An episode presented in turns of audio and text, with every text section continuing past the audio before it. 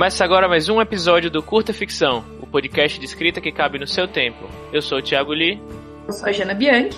E hoje convidamos o PT Rissati para mais um episódio sobre tradução, dessa vez abordando um tema de outra perspectiva.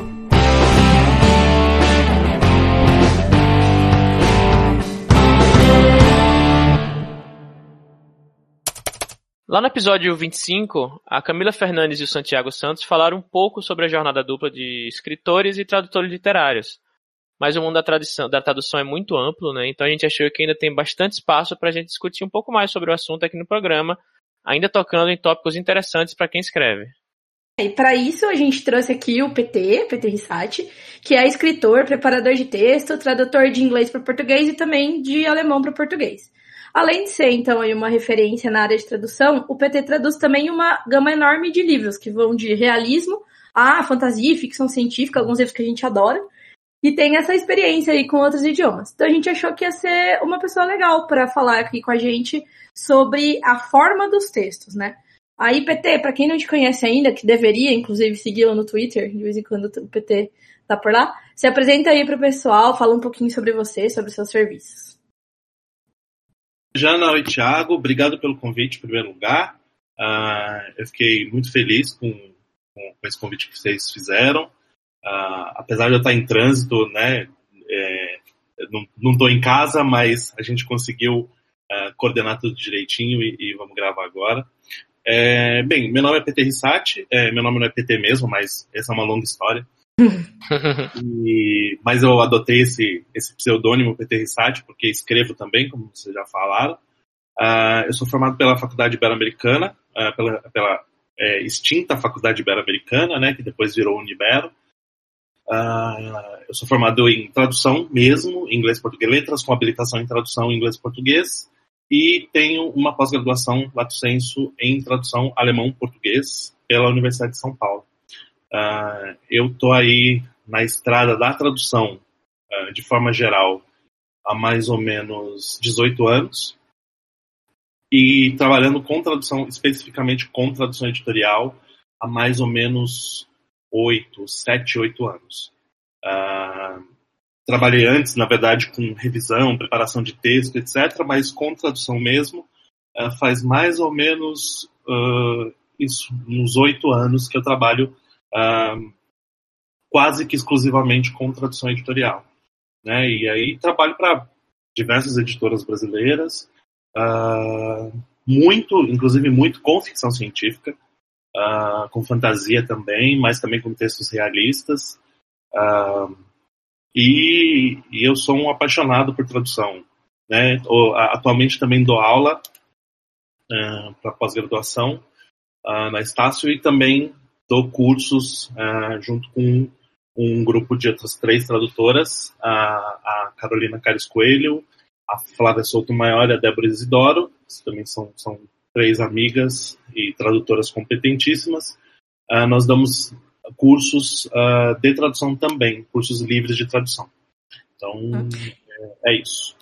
Inclusive, eu e o Li fizemos um curso com o PT, não foi esse com essas três uhum. outras tradutoras, foi um curso lá na Casa Guilherme de Almeida, que foi muito legal. É, acho, que foi, acho que foi a primeira vez que eu vi o PT pessoalmente, assim, já conhecia, mas foi muito legal. Sim, o PT tem um currículo aí extenso, né? É. Eu fiz, fiz umas coisinhas aí. Traduz uns livrinhos aí, só um, só oito anos de tradução, pouca coisa, imaginem umas, fiz umas coisinhas. É, é e, e, e, é muito doido, é uma dúvida que as pessoas têm, né? Mas como você traduz tanto, como você traduz tanto? É que é o meu, hoje é o meu ganha-pão, né? É, é, o que eu uhum. faço, é o que eu faço no horário comercial. Uh, e, e eu sou meio que uma, digamos assim, uma exceção. Porque muita gente trabalha, faz um livro ou outro, e mas trabalha com uhum, tradução técnica. Né? Ou o contrário. É, eu basicamente trabalho com livro e de vez em quando faço uma tradução técnica. É, então, Ai, que sonho, né? PT. É, é, mas, mas é, é aquela coisa. Uh, uma das perguntas que, que fazem sempre é assim: é, você escolhe os livros que você traduz? E eu falo, não, é, eu não escolho, eu escolho o que eu não traduzo. O que eu traduzo eu não escolho. Então, uhum. eu sou diferente de grandes tradutores por aí, que escolhem, mais ou menos escolhem o que traduzem ou não traduzem quase nada, assim, são professores universitários e tudo mais, que meio que tem uma cota de livros por ano, eu não tenho isso. Né? Eu traduzo o que cair no meu colo. Então, há pouco tempo traduzi uma autoajuda empresarial. Eu, eu chamo de autoajuda empresarial, mas na verdade é, o nome, entre aspas, técnico é Light Business. É, hum. Eu já traduzi textos de história, já traduzi biografias, já traduzi textos sobre é, é, textos de, uhum. sobre doenças do coração. Então é, é uma é uma loucura isso, porque a gente está em, em vários planetas ao mesmo tempo. É um mundo inteiro, né, de, de temas. E já partindo para a primeira pergunta, então, né, então cada escritor e cada tradutor são, são únicos, né, então e tem um processo diferente, vão ter respostas diferentes para essa pergunta. Então, começando pelo começo, né, PT, como a sua escrita ela é beneficiada pela sua carreira como tradutor e como ela é prejudicada, se é que é prejudicada de alguma forma? Então, já vou começar de trás para frente. É, eu acho que não há prejuízo. O único prejuízo à minha carreira de escritor, ou à minha vontade de escrever, é, é a questão do tempo. Né? Uhum. Eu, eu gasto hoje meu tempo escrevendo pelo outro. Então, sobra pouco tempo para eu escrever para mim. Né? Sobra pouco tempo para eu, eu desenvolver a minha escrita. Mas, ao mesmo tempo, ah, ao escrever pelo outro, eu também estou exercitando a escrita de forma intensa. Né? porque é, eu não sei se meus colegas falaram, eu, eu ouvi, mas eu não lembro se meus colegas falaram, Santiago e a Camila, que tradução é reescritura. Traduzir é reescrever, né? É, a gente reescreve o texto do outro, a gente recria o texto do outro, né? É, a gente não cria, né? Porque criar é tirar do nada. A gente recria, a gente pega um, um, um, texto que já existe e a gente faz com que ele, se materialize no nosso idioma. E para isso eu preciso recriar, ou seja, eu preciso dar uma forma em português para aquele texto. Então é um grande exercício de escrita. Né? Isso me ajuda muito. Porém, é, tira meu tempo de escrita própria. Então faz anos, é, sinceramente, faz anos que eu não escrevo nada de ficção, por exemplo. Né? Eu tenho um livro lançado, que foi lançado em 2012, chama Hacking Sonhos Proibidos, que saiu pela editora Terracota, e eu não consegui escrever mais nada. Eu tenho alguns rascunhos, eu tenho algumas ideias, tenho, tenho alguns capítulos até de livros, mas eu não consigo desenvolver, eu não consigo. Uh, eu, inclusive, até tenho que pedir umas dicas pro Eric Novello, que, que tem. É verdade. Né, ele tem uma, uma, uma, Ele trabalha com tradução, ele trabalha bastante com tradução, mas ele tem um cronograma muito certinho com relação à escrita dele, e eu não consigo. Uh, separar esse tempo para escrita própria com tantos projetos de tradução. Então, isso é, é, o único prejuízo, no meu caso, é isso. Um, eu achei um negócio, o... uma coisa que você falou. Opa! Eu achei uma coisa que você falou bem legal, que você falou, eu dou forma pro texto no nosso idioma, né? E isso é muito interessante, eu acho, porque a gente, né, eu e o Li, a gente tá nesse meio de fantasia, de ficção científica, de, da literatura do insólito e tal. E, naturalmente, é, esses gêneros, é, não sempre, né, mas em geral eles, eles têm mais um foco no conteúdo, né, na trama, do que na forma. É uma forma, geralmente, a prosa é um pouco mais simples.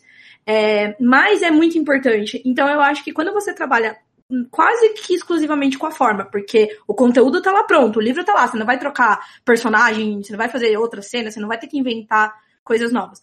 Mas você tem que criar a forma, putz, isso deve dar uma bagagem de, é, sabe, o, o que fazer, de como tratar as palavras tal, ainda mais traduzindo coisas muito boas, né? E, e, traduzindo de outros idiomas que deve ser muito legal, assim, pra sua escrita depois. Mesmo, assim, acho que consciente e inconscientemente, acho que muita coisa você vai absorvendo, né? Exatamente, tanto que muita gente fala que é, gente que, por exemplo, tem costume de ler é, livros traduzidos do alemão, dizem que o meu livro tem um jeitão de livro alemão, hum. né, de parágrafos, hum. muito, parágrafos muito longos, frases mais longas. Então isso provavelmente foi algo que eu absorvi com a leitura, não só com a leitura, mas também com a tradução de textos hum. alemães, que tem essa característica de parágrafos mais longos, né, até pela, pela própria forma da língua. Então, é, é, a gente acaba influenciado, não tem como, né? E como a gente dá forma e a gente trabalha basicamente com a forma, porque como você falou, Jana, tá tudo pronto. Mas não uhum. tá. Ao mesmo tempo não tá. E, aliás, a tradução é um jogo é. de quases, né? Uhum. É, é, um jogo de quase a mesma coisa. O Humberto Eco tem um livro, inclusive, que foi traduzido pela Eliana Guiar, que saiu pela editora Record, uh, que chama Quase a Mesma Coisa. É um livro todo sobre tradução. É, com textos maravilhosos, inclusive com a questão da negociação, que é uma questão muito cara, Humberto Eco. É, a questão da, de. A tradução é sempre uma negociação. A, a, a tradução é sempre. Um, como eu posso dizer? É, é um, jogo, um compromisso. É um jogo de perdas e ganhos, na verdade. um grande jogo de perdas é, eu, eu, tenho, uh, eu tenho isso cada vez mais presente na, na, na, tradução e vejo isso muito e tenho um pouco e fico um pouco até um pouco chateado quando uh, alguns leitores embirram com algumas coisas numa tradução e não sabem que tem coisas que são beco sem saída pra gente. Uhum, nossa, com certeza. Tem muita coisa que é beco sem saída e a gente precisa tomar uma decisão. E agora? Eu vou deixar o meu leitor boiando aqui nesse pedaço ou eu vou recuperar esse, essa piada, essa brincadeira, hum. ou esse jogo de palavras em algum outro momento. Porque a tradução é feita disso, de a gente vai perder um monte de referências, porque às vezes a gente vai ter um trecho que tem um milhão de referências, a gente vai ter que escolher a mais próxima e a mais compreensível. Uh, em outros momentos a gente vai conseguir recuperar tudo, quase tudo, ou até trazer elementos que vão deixar um pouco mais brilhantes o texto. Né? A gente não inventa nada, mas a gente pode polir o texto de forma a que ele fique mais compreensível, mais brilhante, mais, mais bacana para o leitor. Mas é, eu Sim. vejo muita crítica é, injustificada à tradução. É, não que não haja traduções ruins no mercado, não que, é, por exemplo, eu nunca tenha feito uma tradução ruim. Eu pego as traduções de início de carreira, eu quero morrer. Eu quero, eu quero reescrever tudo. Às vezes eu pego uma tradução que eu acabei de entregar e aí eu pego por acaso abro de novo e falo, nossa, editor, dá para mudar tal frase porque tá ruim. E uma coisa que eu fiz há dois meses, há três meses, porque na tradução a gente aprende muito todo dia.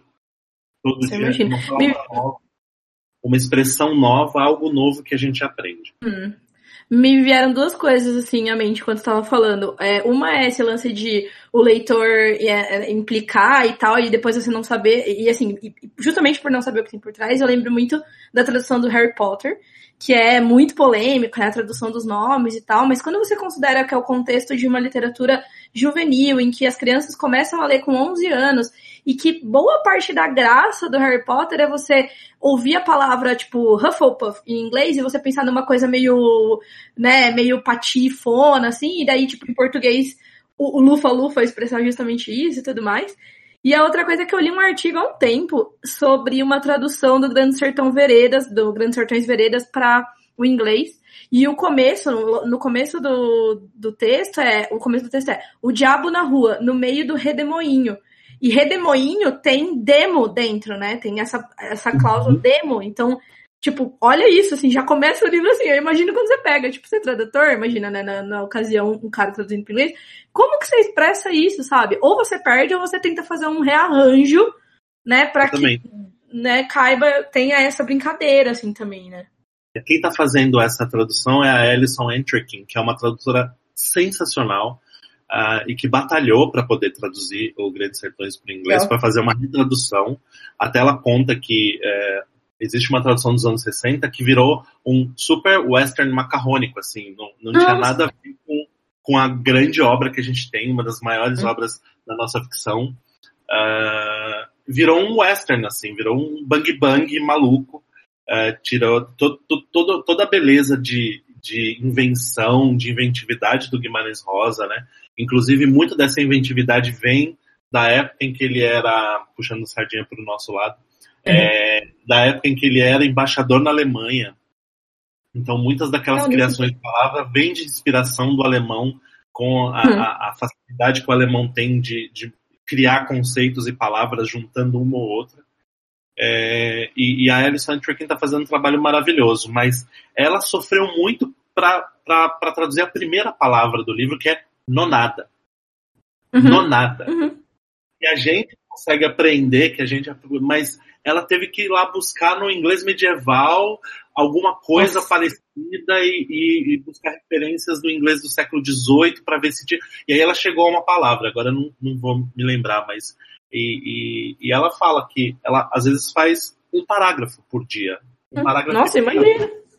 Porque é um, é um texto tão pesado e tão cheio de inventividade, é como o, o, o Galindo, né, o Caetano Galindo, que traduziu Ulisses. Ficou 10 anos hum, em nossa.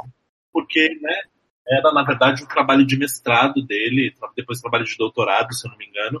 E esse trabalho todo uh, virou um trabalho de tradução mesmo do Ulisses, do Joyce, que, e foram 10 anos de trabalho em cima desse texto. Então, a Ellison não vai passar muito menos tempo que isso, talvez não, uh, porque é um trabalho muito pesado. É, E ela conseguiu um patrocínio, né? Isso que foi bacana. O Itaú Cultural conseguiu é, dar esse patrocínio para ela traduzir, porque uma editora talvez não bancasse tudo que ela precisa para traduzir o Guimarães Rosa, né? Um, um leitor brasileiro para um leitor brasileiro com excelentes conhecimentos de inglês para poder comparar aquilo, uh, professores de história da literatura brasileira para dar o apoio. Então, é, eu acho muito difícil que uma editora bancasse isso. Então, uhum. é, o Itaú acabou dando esse subsídio para ela conseguir, inclusive, se manter, né, durante esse uhum. trabalho hercúleo que ela, que ela tem com o, o, o Grande Sertão Veredas. Inclusive, depois, eu acho que foi sobre isso que era o artigo, depois eu até coloco se eu encontrar aqui na descrição do episódio. E aí eu já vou puxar a segunda pergunta, que na verdade a gente já falou um pouquinho, que é esse lance de você traduzir de dois idiomas que apesar de, né, dividirem lá o ramo ancestral lá das línguas germânicas ocidentais, nem sei se eu tô falando certo, é, elas têm, né, uma estrutura dif diferente, né, entre si, o inglês e o alemão, e ambas têm essa estrutura diferente do português, né. E, além disso, é uma coisa que eu acho que é uma das primeiras coisas que a gente aprende quando a gente começa a ler sobre tradução, é que não só o conteúdo, mas também a forma da escrita é influenciada por coisa como cultura, história. Então, assim, eu não sei se isso é um estereótipo, uma coisa que se propaga sem, sem ser realmente histórico, mas eu lembro de quando eu comecei a estudar inglês, de falarem, ah, o inglês é uma língua mais simples, é uma língua, porque era uma língua mais, entre aspas, bárbara, né? Não é uma, tipo um latim, que é uma língua erudita e tudo mais. É, e aí, foi o que a gente já falou, né? Como que você aprende, como você é, usa esse tipo de contato com outras estruturas para escrever em português? Você acha que, tipo assim, ok, você, você tem essa tendência de é, pegar emprestada essas coisas do alemão, mas isso te ajuda conscientemente a trabalhar a sua forma? Isso atrapalha? Você às vezes sente, tipo, putz, isso aqui não parece um texto em português, né? Porque tem isso, às vezes a gente lê uma tradução, por exemplo, e, e, e, tipo, mal feita, obviamente, né? E nossa, isso aqui parece um texto que foi só né, traduzido sem muito cuidado de adaptação. O que, que você sente? É, na verdade, o que acontece? É, no caso do alemão, principalmente no caso do alemão, é, para mim é totalmente inconsciente é, é, é, a influência que o alemão tem na minha escrita. Uh, e eu acho que ela influencia apenas no tamanho dos parágrafos, por exemplo mas na, na, na, forma mesmo, como ela é muito diferente, eu acho que ela não consegue desestruturar o português. Uh, e, porque quando eu estou pensando no momento em que eu traduzo, uh, no momento em que eu traduzo um texto em alemão, é, é quase como uma, uh, uma brincadeira de Lego. Eu tenho que desmontar o texto inteiro em alemão e remontar esse texto em português. É de uma hum, forma. É porque é tudo ordem diferente, né? Exatamente, porque ele tem ordem diferente. Quando eu tenho uma conjunção, os verbos, os verbos vão para o fim, por exemplo. Ou quando eu tenho um verbo separável, o, o sufixo dele vai para o fim da frase, independente do tamanho da frase. Uh... É uma boa analogia essa do Lego, né? É, exato, eu tô pensando nisso. É, eu tenho que montar mesmo o texto. E, e eu, eu, brinco com alunos que a tradução em si é um grande trabalho de Lego. Eu brinco quando eu estou dando aula, eu falo: imagina lá uma casinha escocesa, uma casinha inglesa toda bonitinha, né, com seu telhadinho é, para a neve cair, uma cerquinha, né, uma hedge, né, aquela cerquinha de, de, de mato, tudo bonitinho, aquelas pecinhas de Lego ali, todas é, tijolinhos vermelhos, bonitinha e tal. Eu desmonto isso e monto do outro lado uma casa tipicamente brasileira, com a sua laje, né, o seu hum. gato da net, o seu, né, a sua churrasqueira. Então eu, eu, eu, remonto essa casa, essa casa brasileira com as mesmas peças da casinha inglesa. Então eu tenho a, a, essência dessa casinha inglesa, mas eu tenho que ter a cara, ou seja, eu tenho que ter uma compreensão dessa casa em português, do, do português brasileiro. Né? Então eu tenho que dar essa cara. Uh, tanto que algumas pessoas assustam uh, quando vem algumas traduções minhas em que eu dou uma, puxa, uma puxada um pouquinho mais forte no português, principalmente em expressões. Né? Eu não sou tão ousada a, a botar, por exemplo, um papagaio come milho e periquito leva fama num texto alemão, né? Porque dificilmente um papagaio na Alemanha. Mas é, algumas expressões eu, eu gosto de usar, por exemplo, uh, muito usuais. A gente agora estamos no momento em falar de mamata. É, há pouco tempo um, um, um rapaz comentou no, na tradução do ai meu Deus, do John Scalzi, acabou de sair, o Encarcerados. O... E, ah, tá. E que tinha uma hora, e eu nem lembrava disso, e o rapaz falou assim, nossa, eu sinto como se eu estivesse lendo um autor brasileiro, porque o, o, tradutor usou assim, ah, porque vai acabar a mamata, ah, porque, né, é, fulano tá mamando nas tetas do governo. Então eu, eu, eu dou, tento dar essa cara, apesar do texto estar tá, é, literalmente falando outra coisa né? A, palavra está dizendo outra coisa, mas a essência eu posso usar para dar uma cara de português, mais uma cara de português, né?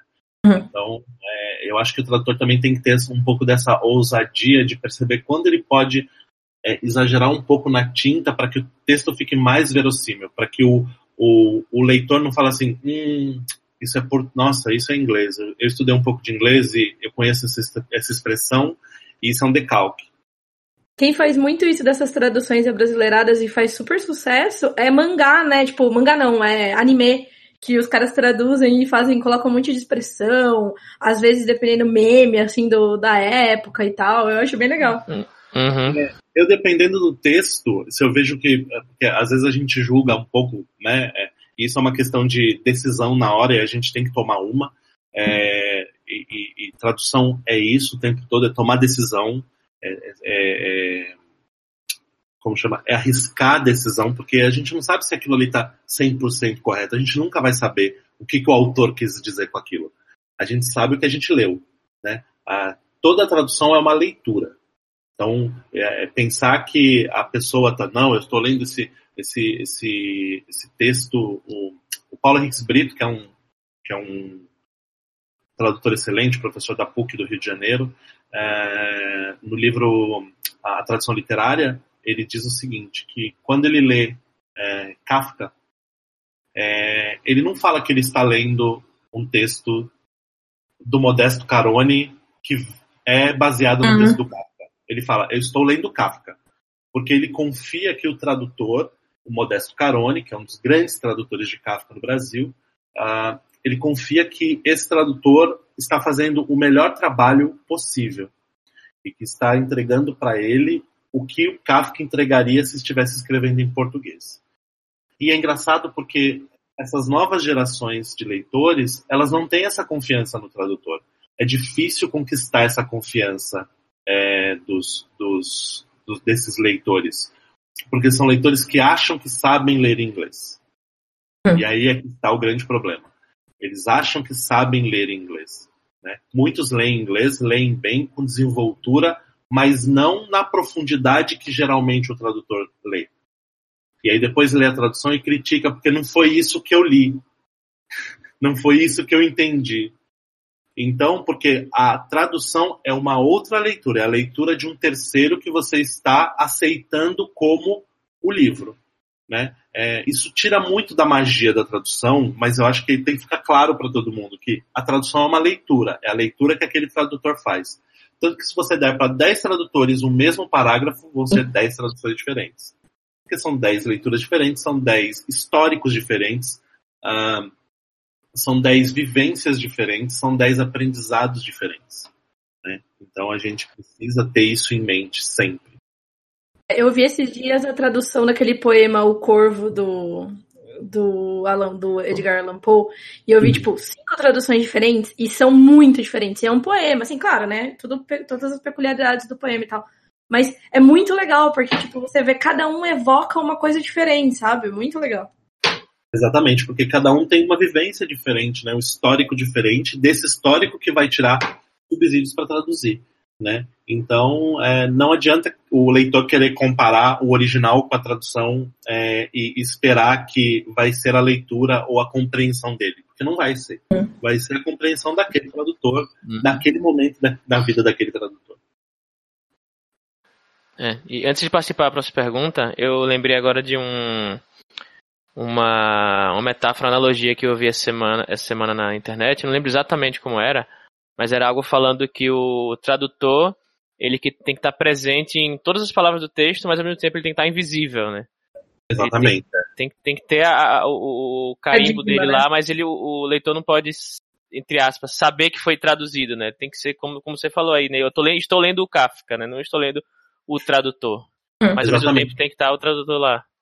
Mas é porque essa esse, esse triângulo amoroso é um pouco incômodo para o leitor, né? Ele saber que tem alguém entre ele e o autor o cara é apaixonado pelo autor, ele quer uma relação direta. Então, pensar no tradutor é um pouco incômodo. Pensar nesse, nesse é, menage à é meio incômodo pro, leitor, né? De saber que tem outra pessoa na cama. Mas essa pessoa é indispensável para que os dois se entendam. Né? Então, é, nosso trabalho tem que ter. E, e, existem correntes acadêmicas na tradução que são totalmente contrárias a essa questão da invisibilidade. Uh, mas uh, se formos falar no mundo real, comercialmente falando, uh, não, não é impossível haver uma boa tradução sem que haja essa invisibilidade. Né? Nós, é, eu lembro de, de, um, de, uma cliente, uma editora, que sempre falava comigo o seguinte, e até hoje fala porque é, continuamos trabalhando juntos, quanto menos eu lembrar de você, mais eu, que, mais eu vou querer trabalhar com você. Quanto menos eu lembrar de você quando estiver lendo o texto, mais eu vou querer trabalhar com você. Porque nosso, o, o, a gente sabe que o texto está bom quando o leitor esquece da gente. Mas a gente fica chateado ao mesmo tempo, né? Porque quando o leitor não lembra da gente, é como se a gente não existisse mesmo, a gente é apagado. É, eu, eu já vi vários vídeos, uh, inclusive de booktubers famosos, que o cara fala da capa o cara fala do desenho da capa, o nome do ilustrador, é, o cara fala é, da gramatura do papel, pólen 90, 90 não sei o que lá, é, ele fala é, do colofão, ele fala das orelhas do livro, e ele não fala o nome, nem o nome do tradutor. Né? Então é. a, gente, a gente meio que se acostuma a, a aparecer quando tem um problema. Quando a gente deu uma escorregadinha, aí não, o tradutor fulano de tal fez besteira no livro. Agora, quando o livro está perfeito, o autor é maravilhoso. Só que aí a pessoa esquece nesse momento que o tradutor é o texto, né? Que esse texto que a pessoa está lendo é do tradutor, né? É o texto, a essência do texto, né? A ideia toda, uh, o enredo, os personagens, obviamente são de outra pessoa. Mas aquele texto que a pessoa está lendo, aquelas palavras, aquela a, aquele entroncamento de palavras que a pessoa está lendo é do tradutor. Então, é por isso que a gente. E a gente não pede assim para uma crítica da tradução. Até porque hoje em dia não existe é, gente. Uh, não que não exista gente capacitada, existe muita gente capacitada, mas essas pessoas não fazem crítica de tradução, né? Como ela deveria ser com honestidade e tudo mais. Não existe crítica da tradução uh, no Brasil, principalmente em caderno de cultura, então X, né? Ninguém fala. Uh, tem até umas palavrinhas que vão junto com a crítica. Crítica de tradução, a tradução primorosa, tradução habilidosa, tradução. Então são uhum. clichês que não servem de nada pra gente. É, né? É, a gente só pede que comente, fala assim, ó. Lemos aqui o livro fulano, o livro do fulano de tal com tradução de X. Pronto, tá ótimo. Não precisa de mais nada. Né? Se quiser comentar da tradução, elogiar, falar, ótimo. Mas o que a gente gostaria é que nós fôssemos apenas lembrados quando, quando somos tradutores de uma obra, uh, inclusive, principalmente quando essa obra atinge um público maior, né? Porque é nosso nome que está ali, né? É o interesse dos, de outros editores que também virão a partir desse, desse reconhecimento, né? Então, pra gente é. Mandem, mandem amor para os seus tradutores, gente. Por Sim. favor, mencionem, marquem nas, nas Uhum. resenhas. E partindo para a terceira pergunta, agora que a gente já, já fez analogia desde de Lego até Menage a Troar, é, tanto a, a escrita quanto a, a tradução, elas são coisas que não, não podem ser ensinadas por um algoritmo, né, por uma receita de bolo, dependem muito de processo criativo, background de cada pessoa, né, e precisa ter essa vivência, né, como o PT falou, na prática, né. E, no entanto, parece que o meio da tradução e o estudo, o aperfeiçoamento, são menos tabu do que na escrita, né. Além de cursos como o que eu e a Jana fizemos com você, PT, existem iniciativas gigantes, que é como o Congresso da Bratis, curso de graduação. E o que, você acha que a comunidade de escritores tem a aprender com a comunidade de tradutores em relação a essa normalização de que a gente precisa é, ter formação e estudar a respeito dessa arte?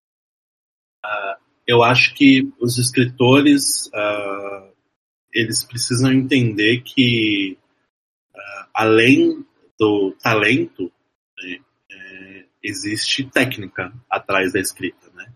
Como atrás da tradução também existe técnica. Ah, E sem apurar essa técnica, a gente acaba, como eu posso fazer outra analogia, é, a gente acaba derrapando na lama. É como, é como um carro atolado. Se você não é, aprimora a maneira de tirar esse carro do atoleiro, ele vai continuar rodando. Ou seja, se você não vai estudar, não vai ler sobre o seu ofício, não vai ouvir outros escritores falando sobre o ofício, é, e- ou ter um grupo de, de colegas que discutam a, a, a escrita, você vai escrever sempre do mesmo jeito e, e nunca vai é, perceber um avanço ah, no que você escreve. Ah, eu já ouvi absurdos de escritores dizendo que não leem muito para não influenciar e não contaminar a escrita. E, e- e eu acho de uma imbecilidade gigantesca. Né? Pessoas que acham que são tão geniais que é, ler outros escritores vai, é, vai contaminar a própria escrita. Ah, eu acho que a- a- desde que o- a escrita foi inventada, é, não, não há como passar ileso, né? Porque a gente não é só a leitura no papel que influencia a nossa escrita, são as leituras de mundo que a gente tem, é, são as conversas, são é, a pessoa teria que, né? Se, se viver reclusa no Himalaia, sei lá, numa caverna, para não ter nenhuma leitura, porque a gente está o tempo todo lendo, mesmo que não, não estejamos ah, na frente de um livro, a gente está lendo e aprendendo coisas o tempo todo que vão influenciar a nossa escrita de uma maneira ou de outra. Então, é, eu acho que os escritores precisam sim estudar, é, não, não se furtar, ah, não evitar ah, é, ler sobre o ofício, ler sobre crítica literária. Eu acho que isso é importante, é uma coisa que falta muito a muitos escritores, é ler sobre crítica literária mesmo, sabe? Como é que o seu texto vai ser visto ou pode ser visto por um crítico? É, ler sobre o ofício mesmo, né? Ah, não essas coisas rápidas é, de receitas prontas e tudo mais, mas ah, é, comentários de escritores que as pessoas gostam, né? A maioria dos escritores faz sempre um livrinho sobre escrita. E é sempre tão interessante você ver uh, como um escritor X ou Y desenvolveu a própria escrita, foi buscar recursos e foi aprender, foi conversar, se inspirou em fulano, ciclano, beltrano. Eu acho que é, os escritores precisam estudar. A gente, é, né, como os tradutores, acho que a gente precisa o tempo todo buscar melhorar o nosso texto. E por favor, escritores e por favor, tradutores, vão aprender português. Vão Sim, aprender Sim. Porque é muita gente escrevendo mal, escrevendo mal português mesmo. E não adianta depois falar que não, isso daqui é o estilo da minha escrita livre. Não, não é isso. É, Ou então o falta de- revisor arruma. tipo, péssimo, desculpa. Exatamente. Gente, não, é, a, a sua matéria, a, a, a, o seu, o seu- sua ferramenta de trabalho é o português. Né? É, não adianta você ter um inglês maravilhoso e ler maravilhosamente bem é, em inglês e, e falar mal a sua língua, escrever mal a sua língua ou ficar pegando empréstimos da língua do outro o tempo todo. Eu vejo às vezes umas coisas, principalmente no Twitter, que que me dão desespero de falar, ah, legal, a língua é, e eu vou tomar pedrada por isso que eu tô falando, porque a língua é viva, porque a língua é. Não, mas são pessoas que estão simplesmente pegando expressões do inglês que só fazem sentido em inglês e botando em português. Isso não é. É como chama? Não é evolução de língua. Isso é preguiça. Hum. A pessoa está tão acostumada ali a falar que no fim do dia, no fim do dia, in the end of the day, in the end of the day, lê isso demais e depois começa a aplicar no, no português. Ah, e no fim do dia, eu falo, gente, no fim do dia para mim é expediente. Acabou o expediente, eu vou tomar. Sim. Meu, e a gente né? tem no fim das contas, entendeu? É tem uma expressão pra. No fim das Nossa, contas, né? Tipo. Exatamente. Então... Ao fim e ao cabo, no frigir dos ovos tem mil expressões em português. Isso, frigir dos ovos. Uhum. Né? A gente não precisa falar e no fim do dia, porque pra gente não faz sentido. Né? Falar do ponto, botar o, a preposição no fim da frase, a gente precisa falar sobre. Não, gente, não, pelo amor de Deus. Não, nós temos o português, vamos respeitá-lo. Uh, é, se um dia isso for é, entrar para nossa gramática, for normalizado, né, ou pelo uso, porque é isso que acontece. Mas é, é uma parcela pequena da população que, tem, que usa isso e acha que ah, você falar isso é preconceito linguístico, porque eu estou me expressando. Não, amigo, você não está expressando, você está sendo pedante, usando uma expressão que não é do seu idioma, para mostrar para o outro que você é bacanão. E eu acho que não é legal isso, né? Eu vou tomar muita pedrada por causa disso, mas olha, gente, desculpa, o vai tomar um monte de pedrada, mas é opinião, sabe? Eu acho que nós temos um idioma, um idioma potente, é um idioma respeitadíssimo no mundo inteiro, uh, pela sua literatura, pela sua musicalidade. Uh, é o idioma de 200 milhões de brasileiros, uh, e a maioria desses brasileiros não fala essas, essas bizarrices que aparecem de vez em quando, principalmente no Twitter e tudo mais. É, então acho que a gente tem que respeitar essa língua e respeitar os avanços dela, as mudanças que ela, que ela sofre é, e que são constantes, mas esse tipo de forçação de barra me irrita profundamente. Não, concordo. E antes de entrar na terceira, na quarta pergunta, aqui na última, eu só queria lembrar para os ouvintes que ainda não escutaram os episódios mais antigos lá, que a gente fez um episódio muito legal com o André Tim, em que ele fala sobre o projeto dele que chama 2 mil toques, que ele tá em hiato, né, até onde eu sei, ele não postou mais, mas tem um backlog gigante de uh, textinhos, né, de 2 mil toques, de autores falando sobre rotina, sobre a sua escrita. Então são textinhos bem curtos, né? Dois mil toques é bem curtinho. E é muito legal isso, porque eu acho que eu gosto muito de ler livros sobre escrita, como vocês sabem, né? Eu sempre falo aqui. Ah, Anatomy of Story, Story mesmo do McKee e tal. Eu gosto de ler sobre estrutura. Mas eu também gosto muito, eu acho que talvez eu aprenda até mais quando eu leio os livros, tipo, sobre a escrita, de Stephen King. É, e você falou também sobre Uh, crítica literária, o livro que a gente sempre fala aqui do James Wood, o James Wood, ele é um crítico literário, ele não é um escritor. Então, tudo Sim. que ele fala ali sobre técnica, sobre estrutura e tal, que são coisas maravilhosas, acho que talvez seja um dos meus livros preferidos de, de escrita, ele fala sobre a perspectiva de quem analisa, sabe? É muito legal isso. Esse é o arte da ficção, né? É, não, o como funciona a ficção. Funciona a ficção, isso. O arte da ficção isso, é do. Isso. É do Milan Kundera, é. O arte da é, ficção. Eu tô tentando lembrar, é, tem também. Uhum. E é. tem um outro também que chama é, como, é, como Ler como um Escritor. É isso? Não, Como Escrever como um Leitor? Não lembro. Que não ainda, mas é um livro legal. Até deixo o link aqui. Que também é para você ler. É, geralmente quem lê esses livros é tipo assim, ah, é booktuber ou blogueiro que quer, tipo, fazer um, um texto mais embasado e tal, assim. É bom para escritores também, né? E eu vou dar uma puxadinha de sardinha de novo pro meu lado. Tem o livro que é A Jornada do Escritor, do Christopher Fogler. Verdade. Tem na estante aqui. Né? Eu também, verdade. Eu, eu traduzi para Aleph e, e, que foi maravilhoso de traduzir e porque eu aprendi demais com ele. E para mim era um livro de formação também, né? Eu fiz um curso de escrita criativa, comecei uma pós de escrita criativa no começo dos anos 2000 e um dos livros base era o, o, o do Christopher Fogler, o, esse, mais na tradução da Ana Maria Machado, que é uma tradução hum. maravilhosa. Então foi um grande desafio é traduzir esse livro, né? É, eu, eu vinha traduzir de novo um livro que para mim era um livro de referência, com uma tradutora maravilhosa, que é a Ana Maria Machado, e, e foi uma experiência ótima. E é um livro que fala muito disso. É, é, ele, muito, muita gente reclama, fala, ah, ele é um livro muito de fórmula. Ele, e o próprio livro fala, não é fórmula, é forma. É, é saber a forma para saber, inclusive, como desrespeitá-la no momento que você. Uhum. uhum. Então eu acho interessante esse livro também. A gente vai deixar o link aqui também, que esse livro é bem legal. E já entrando na nossa última pergunta aqui, uma vez em off, PT, a gente estava conversando e você falou que o ideal é que os preparadores do, dos, dos, textos traduzidos de outros idiomas, né, que não o inglês, quer dizer, na verdade de todos, mas é que o inglês quase todo mundo que traduz é, tem também, acho que uma certa fluência, é ideal que esses preparadores eles tenham fluência no idioma em questão. Né? Então, o cara que vai preparar um texto em alemão, é interessante que ele tenha fluência em alemão. E aí eu queria saber por que isso é importante, né? Sendo que o texto já está traduzido.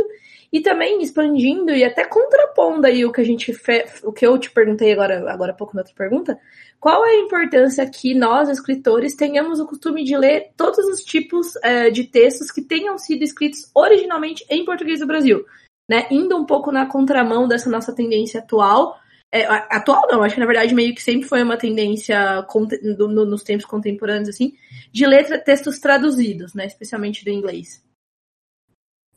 É, na verdade, eu acho que o que eu comentei antes não ficou muito claro. A, a minha a minha briga e a minha a minha a bandeira que eu levanto é que todo preparador tem que ter uma experiência de tradução.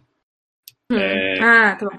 E aí, e aí depende do idioma e obviamente hum. se ele for fazer uma preparação do alemão ele vai ter que ter pelo menos noção do alemão, uma, uma boa noção, né? É, tá, tá ali no, pelo menos no nível intermediário conseguir ler de forma uh, um pouco mais desenvolta, o alemão, o espanhol, o francês, enfim, a língua pra, na qual ele está preparando esse texto. Porque ele não vai poder identificar problemas, porque às vezes há problemas de tradução, né? Às vezes eu, é, você está lá três e meia da manhã de uma quinta-feira traduzindo loucamente e você dá aquela cochilada e esquece um não no meio do texto. Quem tem que pegar esse não é o preparador. Né? Então ele que vai ter que estar atento, ou seja, ele vai ter que, nossa, essa frase está estranha. Aí ele vai ter que recorrer ao original para saber por que, que aquela frase está estranha. Mas a minha, a minha bandeira é que o preparador tenha uma experiência de tradução. Saiba como a tradução funciona. E por que isso? Porque muitos preparadores, e eu já passei raiva, já passei uh, tristeza, e já, já vi casos, não comigo, com outras pessoas, de, de, de preparadores que destruíram o texto que destruíram o texto, que a pessoa teve cuidado com ritmo, métrica, com, com o ritmo do texto, com as palavras que escolheu para refletirem melhor uma ideia da, do, do, do, autor, etc. E o preparador simplesmente passou o rolo compressor ali para ficar mais palatável para o leitor. E tipo, destruiu o trabalho do tradutor. Então é, é, é muito de tradução. Ou seja, a pessoa não sabe o que um tradutor passa para chegar àquele texto final. Né? E, eu, e eu não estou falando aqui que todo tradutor é perfeito.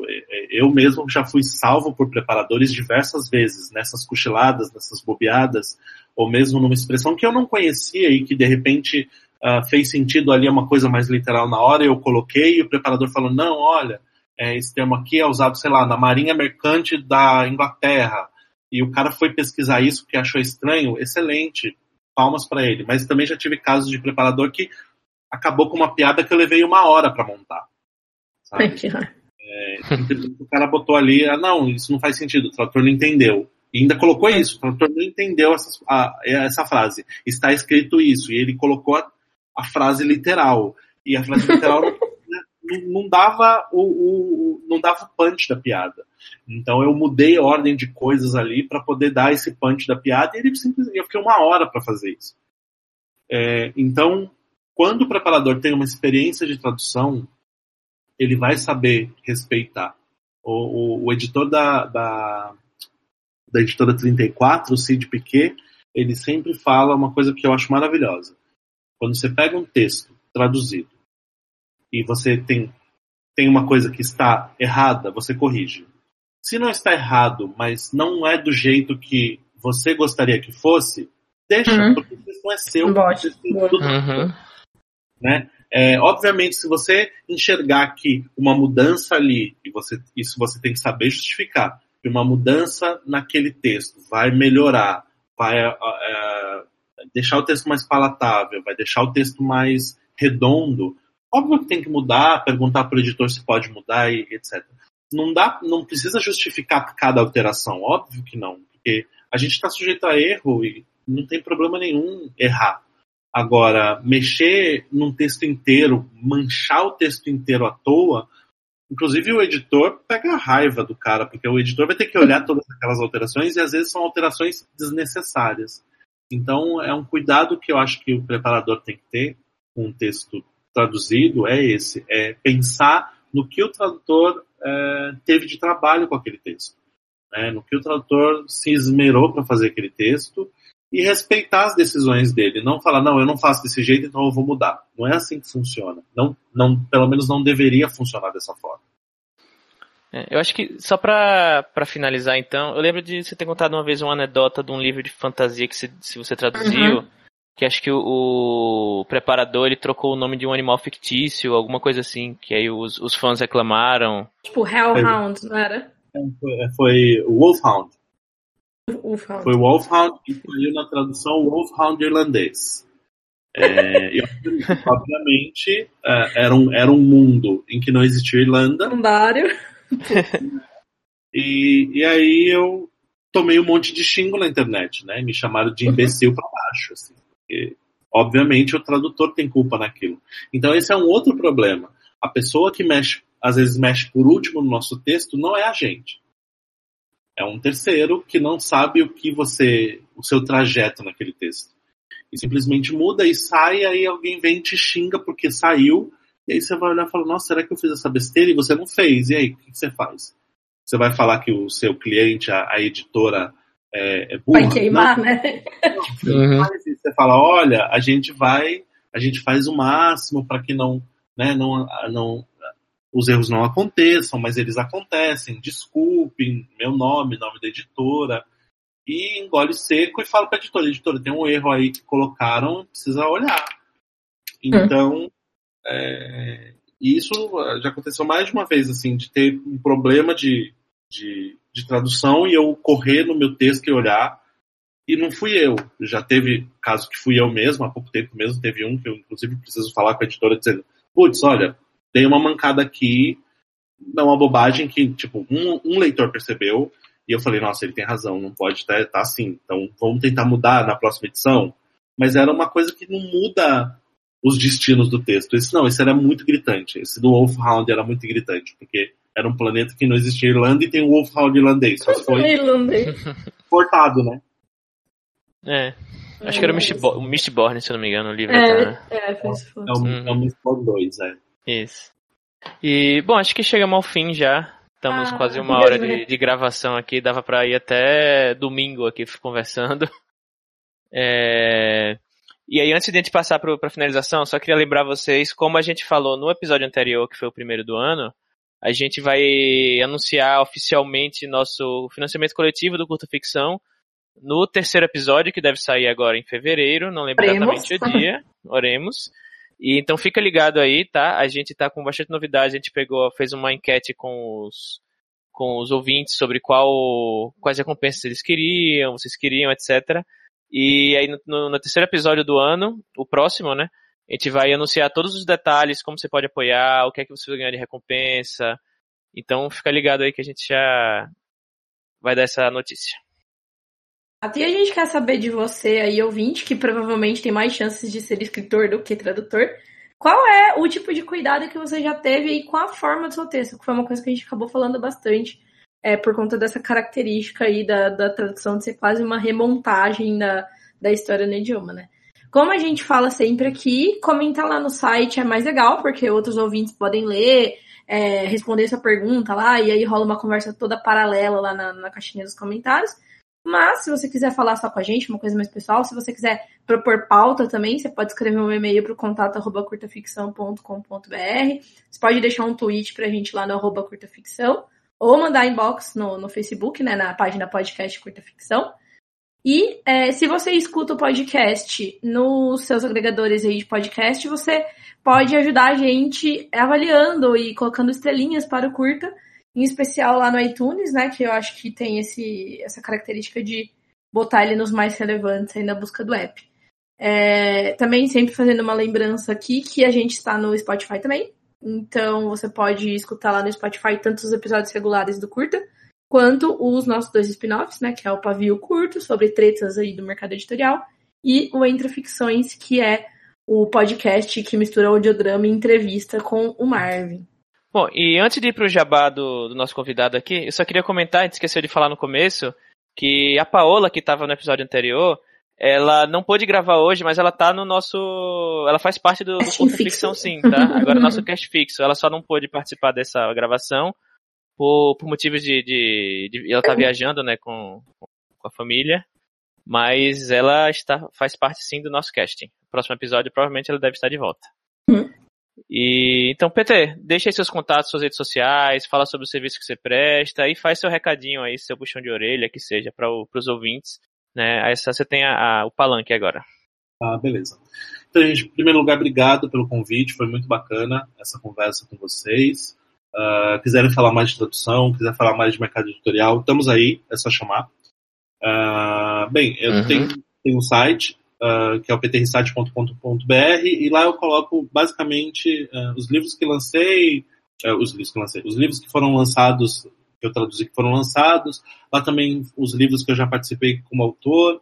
Uh, também lá tem caixinha de comentário, alguns textos que eu já fiz, tanto uh, no blog Ponte de Letras, que é o ponteletras.com, que é um blog que eu tenho com mais três tradutoras, uh, que eu também falei delas no início, em que a gente fala do dia a dia do mercado editorial, dia a dia da tradução editorial. Né? A gente não faz comparação de tradução, a gente não faz crítica de tradução, mas sim fala de como funciona uh, a tradução editorial. Então são quatro tradutores, uh, o mais novinho de mercado sou eu, né? Então você tem lá a Débora com mais de 30 anos de mercado editorial, você tem a Carolina Cares Coelho com quase 15 anos de mercado, a Flávia com mais de 10 e eu que sou o menino da, da galera com ah, 8, 8, quase 8 anos.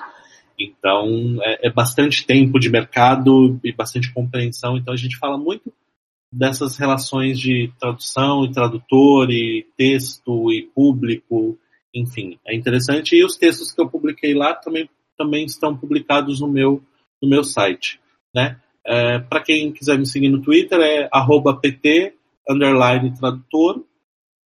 Eu também estou no Facebook, tem uma página no Facebook que é uh, PG, que é de página, né? É Facebook barra PG é a minha página.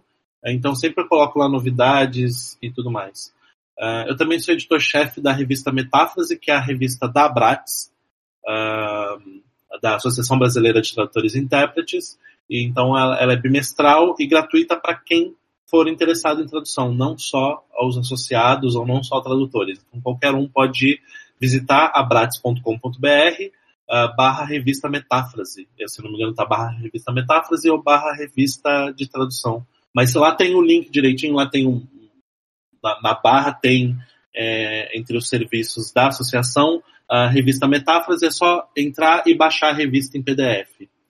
O uh, que mais? Uh, tô aí, se, se precisarem de mim, é, eu faço também leitura crítica.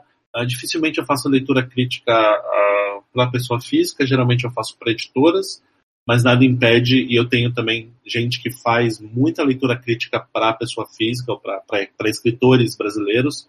É, então, se precisarem, entre em contato comigo, que eu tenho que indicar. Uh, e em breve, uh, acho que para finalizar, em breve, é, provavelmente o Ponte de Letras volta com cursos, uh, tanto cursos online como cursos presenciais. Então fiquem de olho na, nas nossas redes sociais, é, ponte de, arroba Ponte de Letras no Twitter e Ponte de Letras no Facebook, uh, que nós em breve vamos divulgar aí uma agenda, provavelmente para o segundo semestre, é, de cursos de tradução, é, preparação de texto, uh, português para tradutores, enfim. Uh, a gente está mexendo os pauzinhos aí para trazer bastante novidade no segundo semestre.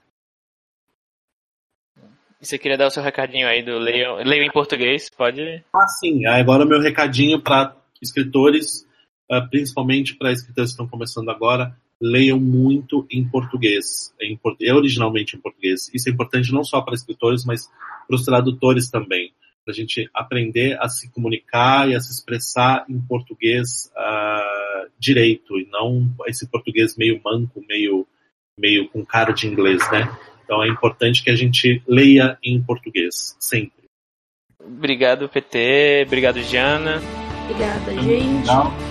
E esse foi mais um episódio do Curta Ficção, o podcast de escrita que cabe no seu tempo. Eu sou o Thiago Lee. Eu sou a Jana Bianchi. E a gente volta com mais um episódio daqui a duas semanas. Tchau e até a próxima. Tchau.